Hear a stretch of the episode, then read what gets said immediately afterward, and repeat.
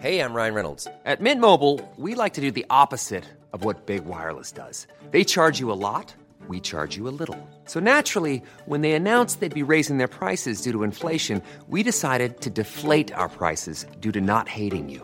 That's right. We're cutting the price of Mint Unlimited from $30 a month to just $15 a month. Give it a try at mintmobile.com slash switch. $45 upfront for three months plus taxes and fees. Promo rate for new customers for limited time. Unlimited more than 40 gigabytes per month. Slows. Full terms at mintmobile.com.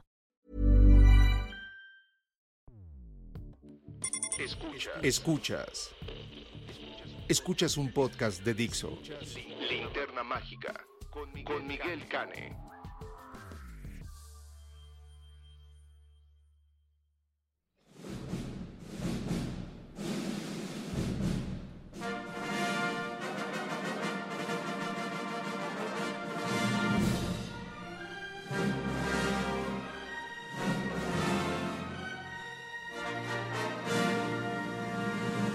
¿Qué tal? Bienvenidos a una emisión más de La Linterna Mágica, que ahora nos está grabando en el corazón de Polanco, eh, porque ya estamos en fase 2, esto quiere decir que pues ya estamos en confinamiento, y pues me encuentro entonces en el corazón de la Nápoles, que es donde ahora estoy viviendo. Estuve pensando en qué tema sería bueno. Ya hablamos la semana pasada de contagio y creo que sería bueno pensar en algo de cine de escapismo. ¿Qué es el cine de escapismo? Eh, bueno, a diferencia de películas como Contagio o como La amenaza de Andrómeda o Outbreak o Esfera y todas esas películas de desastre relacionado con, con epidemias, que es lo que quizás deberíamos evitar, yo me estaba burle y burle y la verdad es que no debería. eh, creo que más bien ha llegado el momento de, de pensar en un eh, cine escapista. Y creo que el cine escapista que, este, que nos conviene es el cine que es el cine que nos lleva a otros lugares, a otras situaciones, a otras realidades, donde podemos distraernos precisamente de lo que nos, de lo que nos agobia de la situación, ¿no? En este caso, pues bueno, podría, podría eh, decirse que el cine de escapismo, el cine siempre ha sido un escapismo, de hecho, aparte de ser arte también es escapismo, pero fue a raíz de la Segunda Guerra Mundial que empezó, más bien en la postguerra, porque en la guerra se hacían películas donde se apoyaba la guerra, películas desde, eh, por ejemplo, Rosa de Abolengo, también conocida como Mrs. Miniver, que era la historia de una familia británica durante la batalla este, por Bretaña. Esa película le valió a la legendaria Greer Garson su Oscar como mejor actriz y ella rompió el récord de el discurso más largo en la historia por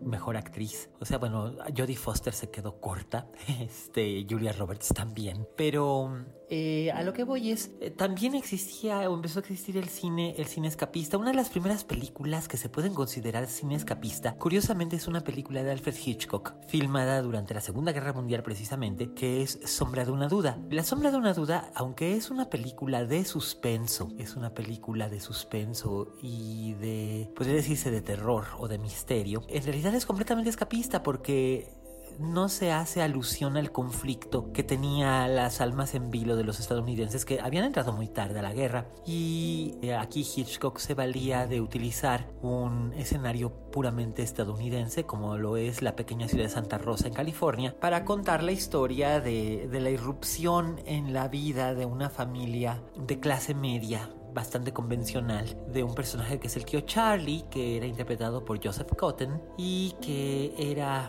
traído al pueblo porque estaba huyendo, él era un asesino en serie y la devoción obsesiva que le tenía su sobrina y tocaya Charlie, interpretada por la memorable Teresa Bright, que también aparecía y de hecho estuvo nominada como mejor actriz de soporte por eh, Mrs. Miniver el año anterior, en 1942, pues ella sin querer provocaba una tragedia. La película es muy interesante y por supuesto hacía que la gente no pensara en el conflicto. Posteriormente ha existido una beta de cine escapista que va y viene, por ejemplo en los 60, finales, entre finales de los 60 y toda la década de los 70, no hubo eh, cine escapista per se, eh, con la excepción de las películas que producían los estudios de Walt Disney, eh, al menos estoy hablando de Hollywood, puesto que las películas de estudio y las películas independientes casi todas después del escándalo Watergate y de los asesinatos Manson y de la segunda ascensión de Richard Nixon al poder y la crisis petrolera y la caída de Vietnam, estaban todas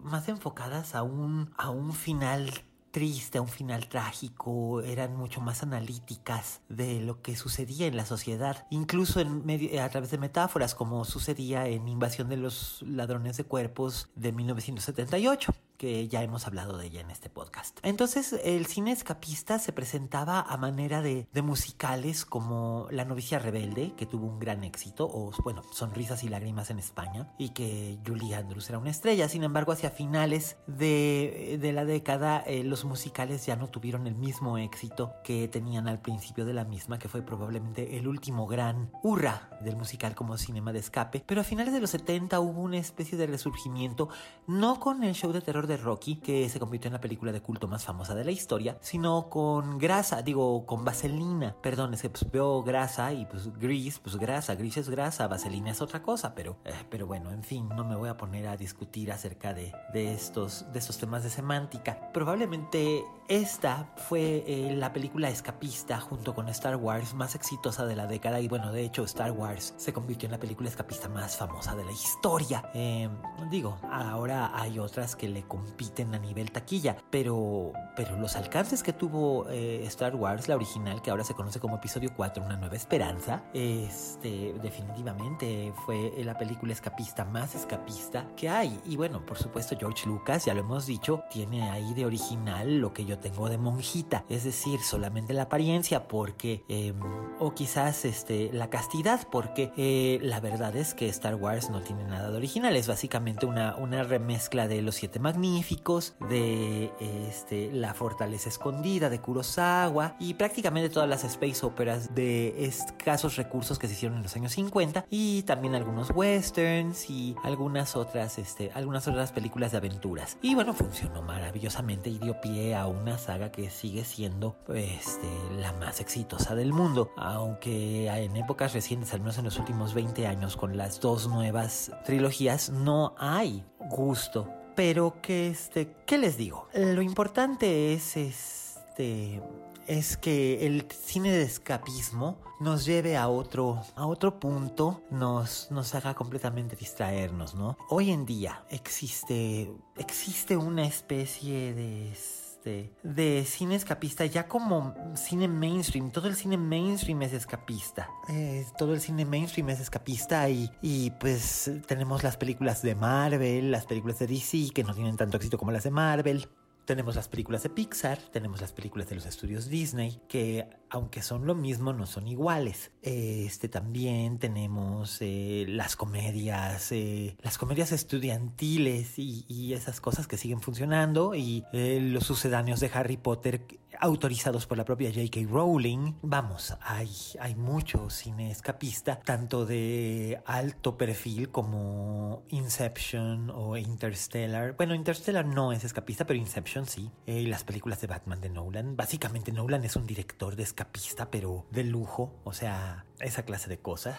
Pero en cierta forma Stanley Kubrick también lo era. Al menos en cierta forma lo fue con un par de sus últimas películas que serían 2001 y también eh, The Shining, porque Barry Lyndon no es escapista para nada y Ice Great Shot tampoco, eh, aunque en cierta forma pretende serlo. Pero este, pero bueno, Kubrick no era ajeno a esa clase de, de cine. Y está bien, está bien ir al cine en busca de, del escape, de desconectarte, de la gente que dice, ay, es que yo no voy al cine para pensar. Está bien, eso es eh, eh, muy respetable. No es necesario calificarlos como público basura, como ya ha sucedido en, en algunas redes.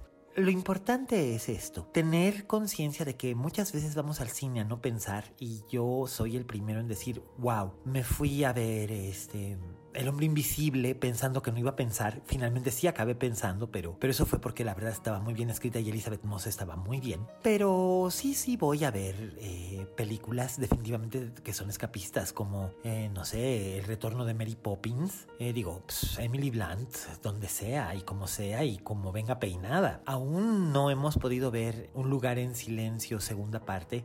no sé, no sé que vaya a pasar. Pues con esto del corona, pues están cerrados los cines, entonces pues no la estrenaron. Pero este, pero pues ya, ya se verá ya será cómo y qué. Pero también es cierto que no necesariamente tenemos que estar en una sala oscura del alma para, para poder disfrutar de cine en escapismo. Tenemos todas las plataformas, tenemos ahí Netflix que nos ofrece una enorme cantidad de, de escapismo, tanto en formato de series como de películas buenas, malas y pues todo eso, ¿no?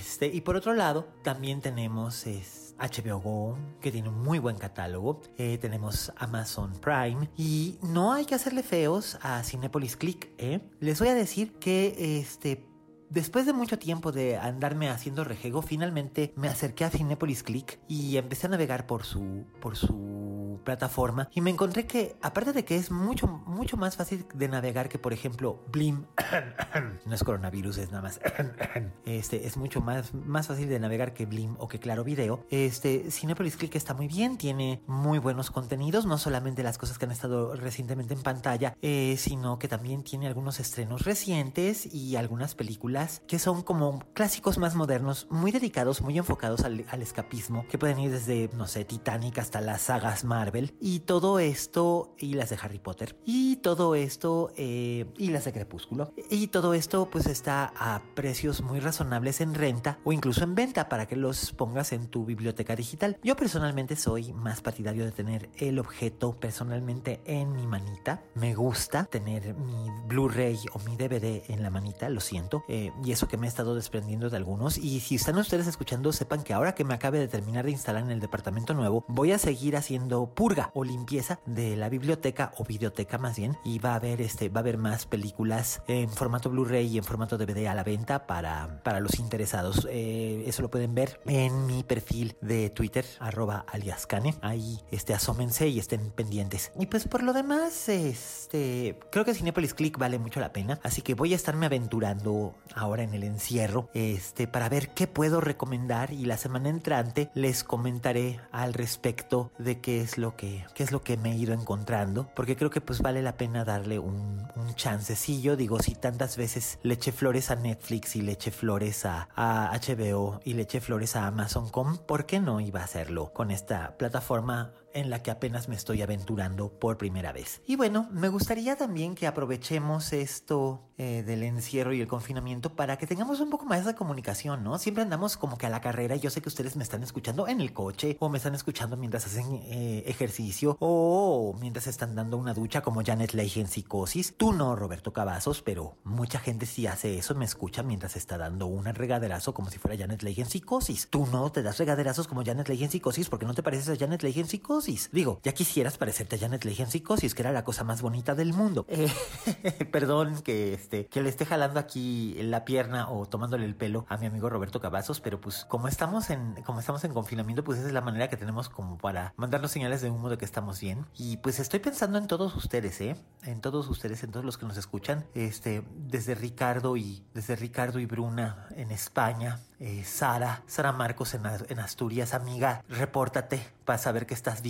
Este, David en Cancún, eh, mi Pipe en Guadalajara, naturalmente Raúl Fuentes, Enrique, Marco, todos los que nos escuchan en Guadalajara, todos los amigos que nos, que nos han estado escuchando en distintas partes del mundo, mis tocayos Miguel y Miguel, este, el maravilloso Emiliano, que desde el día uno es fans y él sabe que yo lo quiero mucho, te quiero mucho, Emi. Este, todos los que nos han estado escuchando, por favor, si se acercan a la, a la, plataforma de Twitter, este, échenme un, mensajito, ¿no? Nada más para saber que están bien, por favor, usando el, el hashtag Linterna Mágica. O no, simplemente me buscan alias Cane y me tuitean, síganme o no me sigan y, este, y, y digan, estoy bien, estamos bien, estamos encerrados y estamos oyendo la Linterna Mágica. Este, ustedes saben dónde encontrarme y cómo encontrarme. Y bueno, pues yo estoy aquí para, para escucharlos. Entonces, pues escríbanme, escríbanme, díganme, díganme cosas, eh, cuéntenme qué han estado viendo, qué listas han estado haciendo. E intercambiemos listas de películas. Yo ahorita les voy a decir que lo último, último, último que acabo de ver, que creo que es relativamente fácil de encontrar en alguna plataforma digital, me parece que en Google Play está, este, o tal vez está en Amazon, pero no estoy muy seguro. Es eh, una producción de 1990 1996 que se llama Emma basada en la novela clásica de Jane Austen y la protagonista es, eh, Kate, es Kate Beckinsale, no es Kate Winslet, es Kate Beckinsale. Este, poquito antes de dar el salto a, los Estados Unidos con, con Down Palace que hizo con Claire Danes y luego eh, los últimos días del disco con Whit Stillman, donde ella y Chloe Sevigny están fabulosas. Un día tengo que hablar de las películas de, de, de Whit Stillman y de la Zambola y de todas esas cosas, porque la verdad es que es maravilloso. El caso es que yo le tengo este harto cariño a esa versión de Emma, porque eh, la vi por primera vez eh, en televisión, como un producto de televisión por ahí del 2000, y posteriormente no la había vuelto a ver hasta ahora, que recientemente cayó en mis manos, porque encontré el DVD y pues dije, vénganos a nosotros tu reino, ¿no? Ya saben que yo, pues ya les dije, colecciono este, películas en, físico. Y la verdad es que está muy bien porque no solo es... Eh, Kate Beckinsale, sino que además la acompaña Mark Strong, que ustedes lo ubican como, como el malévolo Doctor Sivana de Shazam o como siniestro en, en la fallida Oops. Green Lantern y en muchas otras películas. Es un espléndido, es un espléndido actor británico. También lo vimos en, eh, en Tinker Taylor Soldier Spy y estaba formidable en esa película al lado de Gary Oldman. Bueno, pues él es, él, comparte créditos ahí con Kate y también está eh, Samantha Morton, la maravillosa Samantha Morton, súper jovencita, antes de, verla en, Minority Report o en Control o en Sweet and Lowdown y otras películas. Ella eh, eh, en Morven Color, que está maravillosa, esa película de Lynn Ramsey. Pues bueno, este, o en In America, pues Samantha Morton está divina este, y jovencitita en esta Emma. Y pues también está por ahí Olivia Williams, este, también está por ahí eh, Samantha Bond, que fue durante muchos años Miss Money Penny. Vamos, hay un, gran reparto de actores y actrices británicos que están estupendamente en esta comedia adaptada por Andrew Davis, el mismo de Notting Hill y de la gran, de la fabulosa adaptación con Jennifer Lee y Colin Firth de Orgullo y Prejuicio. Andrew Davis es un enormísimo guionista pues es el creador de Notting Hill y de On About Time y también de Love Actually. Entonces, pues ya se imaginarán que es una, una adaptación de Austen hecha para hacernos reír y también para enternecernos. Y por supuesto es escapismo al 100%. Así que, pues bueno, con esta mención de Emma de Jane Austen, que es lo más reciente que vi, este, eh, es que me despido de esta edición de La Linterna Mágica, pero estemos en contacto estrecho, por favor. No están solos, yo aquí estoy. Este, manden sus mensajes cuando, en cuanto nos escuchen. Y bueno, pues una vez más, gracias a Vero y a Peter que se encargan de armar este podcast aún en estos tiempos de, de contingencia, pues ellos lo reciben y lo arman. Gracias a Dani por por darnos Dixo. Gracias a ustedes, donde quiera que se encuentren y quienes quieran que sean, tanto la gente que conozco como la que no, pero que se sintonizan cada semana en todas las plataformas donde se escuchan los podcasts, como es iTunes o Spotify o Amazon Music. Muchas gracias. Esta linterna es para ustedes y existe para ustedes. Y pues espero sinceramente eh, seguir en contacto con ustedes y que esta, este confinamiento, esta cuarentena, no nos no nos, no nos entristezca, no nos acabe. Les mando un afectuoso cariño desde aquí, que no contagia, y nos escuchamos la próxima semana. Yo soy Miguel Cane, arroba alias Cane en todas las redes sociales. Y recuerden,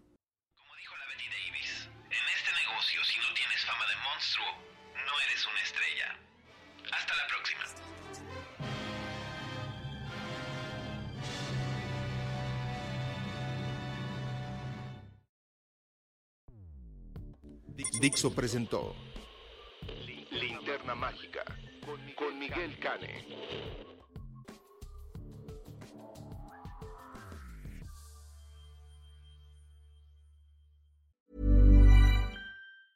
If you thought the only way to get a more defined jawline with natural looking results was through surgery, think again. Juvederm Volux XC is a non surgical injectable gel filler that improves moderate to severe loss of jawline definition and can help you achieve natural looking results with little downtime. Even better, this improved definition lasts up to one year with optimal treatment. No maintenance required. Improve jawline definition for a smooth, sculpted look with Juvederm Volux XC. For important safety information and to find a licensed specialist, visit juvederm.com. That's J U V E D E R M.com. Not for people with severe allergic reactions, allergies to lidocaine, or the proteins used in Juvederm. Common side effects include injection site redness, swelling, pain, tenderness, firmness, lumps, bumps, bruising, discoloration, or itching. There's a risk of unintentional injection into a blood vessel, which can cause vision abnormalities, blindness, stroke, temporary scabs, or scarring. Talk to a licensed specialist to find out if it's right for you.